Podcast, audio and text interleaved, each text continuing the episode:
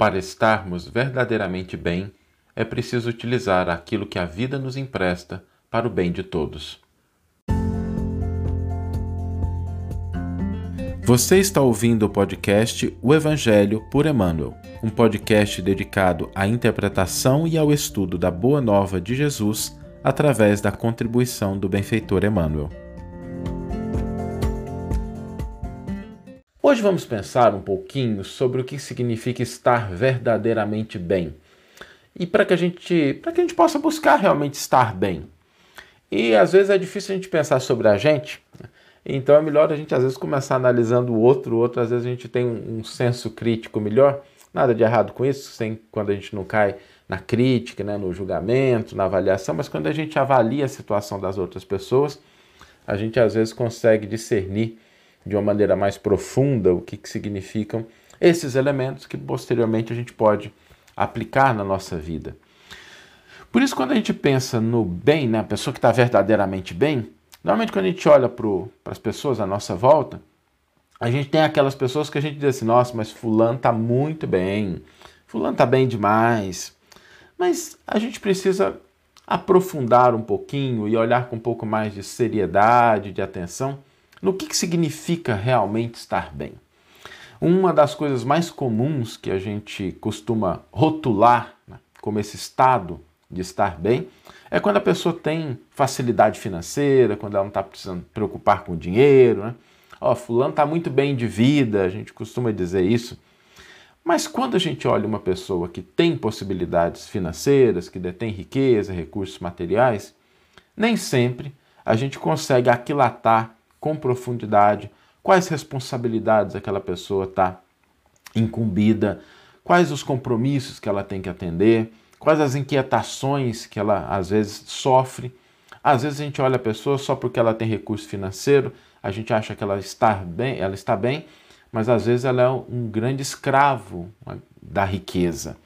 Porque às vezes a pessoa, em vez de converter o uso dos recursos financeiros em algo que ela decide, a pessoa acaba virando um escravo. Então, quando a gente olha por fora, né, isso não caracteriza, sem que a gente entenda como a pessoa está utilizando aqueles recursos e como é que ela está se sentindo, quais as preocupações e inquietações que ela traz na vida, somente a presença da riqueza não pode caracterizar que uma pessoa está verdadeiramente bem.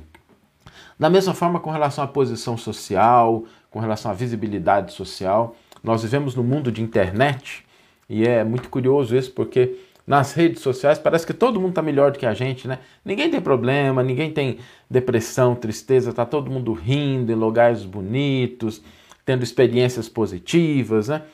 E nada de errado com isso, as pessoas compartilham o que elas quiserem, mas a gente sabe que a realidade não é bem assim. Né?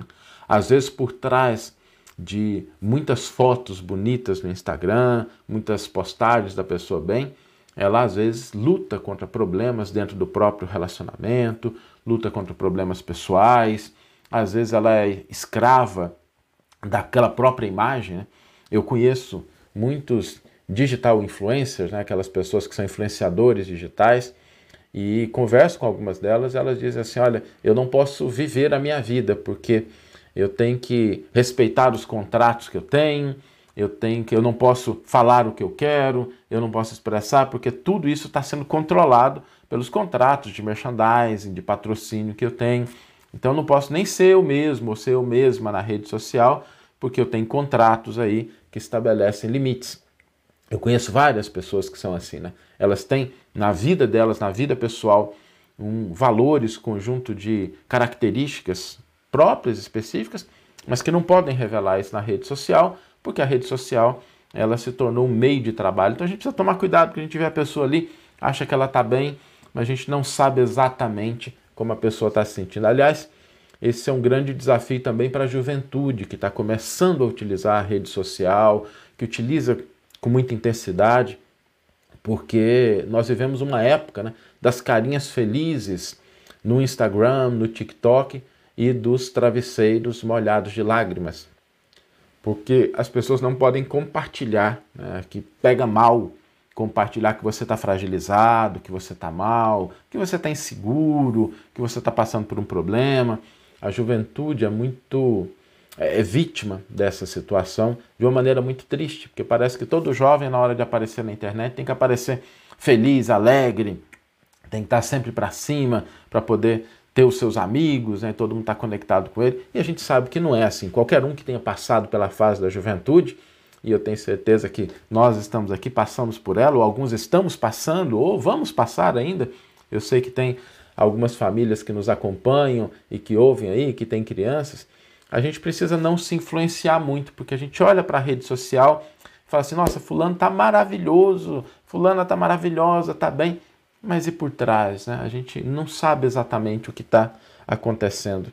E isso com tudo na vida.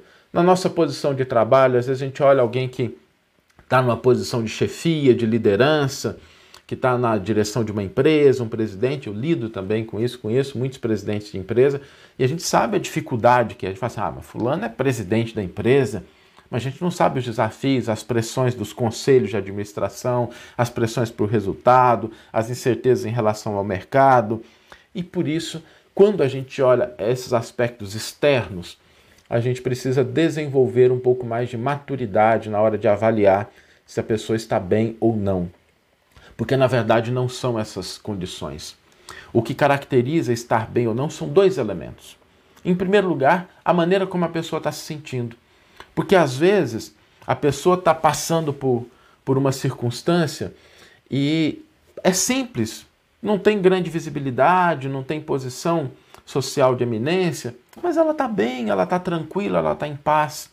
E esse é o primeiro passo para que ela faça realmente aquilo que é importante, que é usar os recursos que ela possui a bem de si mesma e do próximo.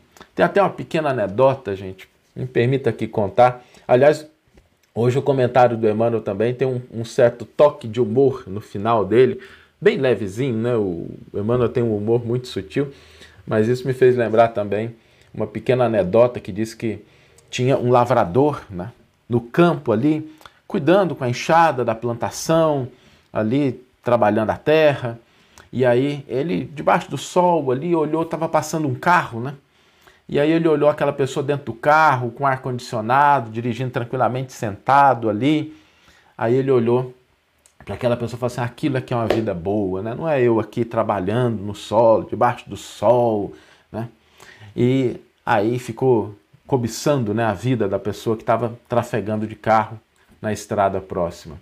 E o motorista, né, que estava ali dirigindo o carro, olhou, né, atrasado, né, com o tempo correndo, tendo que chegar a compromissos, né?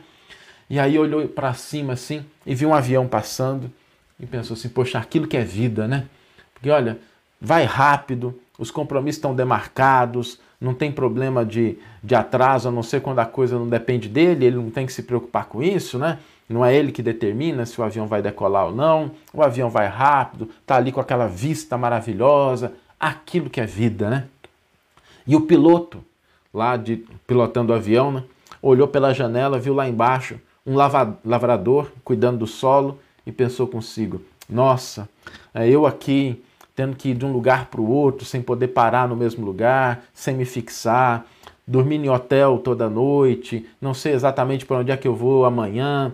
Às vezes eu não consigo ter o horário de sono normal. Olha lá que beleza a vida do lavrador, segue o ritmo da vida lida com o solo, volta para casa todo dia à tarde, aquela sequência, aquela paz, aquela tranquilidade, aquilo é que é vida, né? E às vezes a gente faz isso, né? A gente olha para situações do outro e a gente não identifica aqueles elementos de dificuldade que o outro tem, a gente vê só na aparência.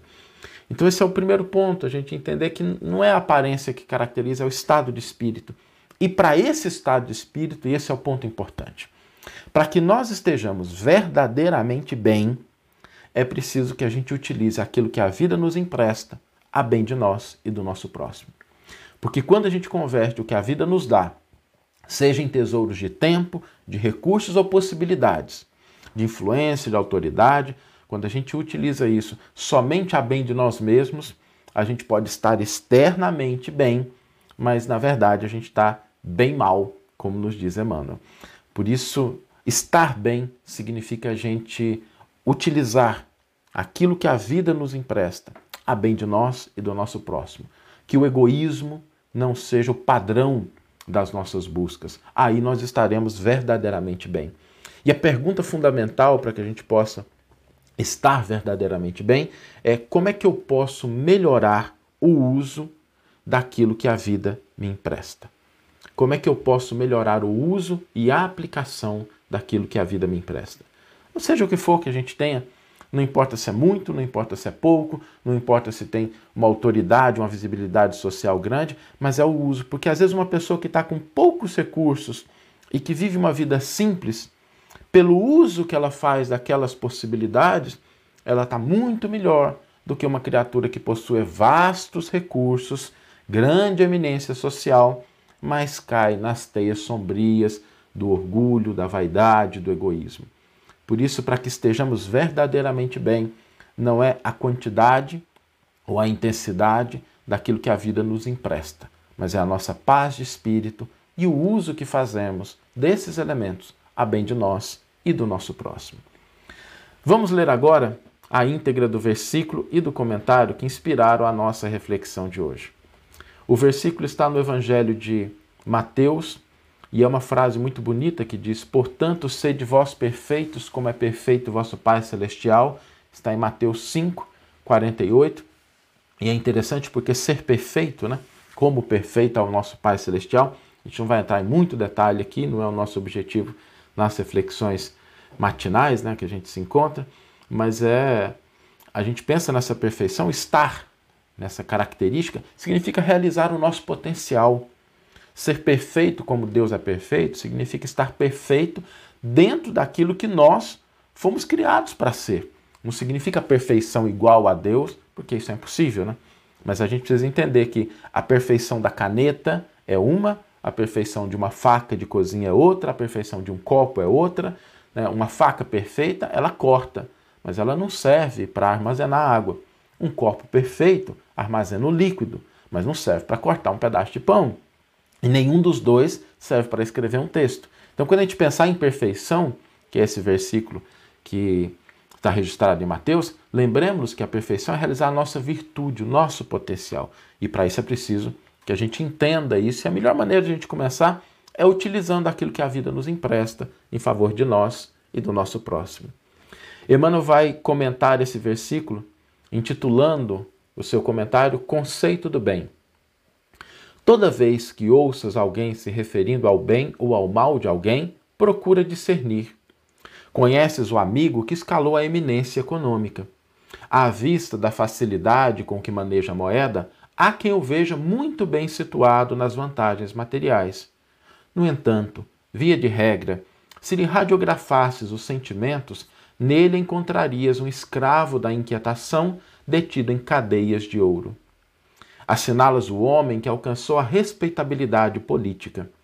Tão logo surge no vértice da administração a quem o veja muito bem colocado nos interesses do mundo, mas frequentemente, se lhe fotografasses as telas do espírito, nele surpreenderias um mártir de cerimônias e banquetes, constrangido entre as necessidades do povo e as exigências da lei. Admiras o companheiro que venceu as próprias inibições elevando-se à direção do trabalho comum. À face da significativa remuneração que percebe, há quem o veja muito bem posto na esfera social. Contudo, na maioria das vezes, se observasses as mais íntimas reações, nele acharias um prisioneiro de sufocantes obrigações, sem tempo para comer o pão que assegura aos dirigidos de condição mais singela. Elogias o cientista que fornece ideias de renovação e conforto. Ao fitá-lo sob os lauréis da popularidade, há quem o veja muito bem classificado na galeria da fama. No entanto, quase sempre, se lhe tateasses a alma por dentro, nele surpreenderias um atormentado servidor do progresso, clamando ansiosamente por simplicidade e repouso. Reajustemos assim o conceito do bem diante da vida. Em muitas circunstâncias, o dinheiro suprime aflições, a autoridade resolve problemas, a influência apara dificuldades e a cultura clareia o caminho. Por isso mesmo, toda pessoa que obtém qualquer parcela mais expressiva de responsabilidade e destaque mostra-se realmente muito bem para combater o mal e liquidá-lo.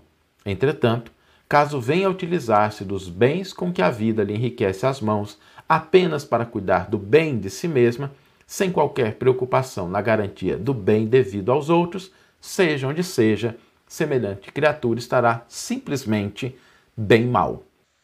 Que você tenha uma excelente manhã, uma excelente tarde ou uma excelente noite e que possamos nos encontrar no próximo episódio. Um grande abraço e até lá!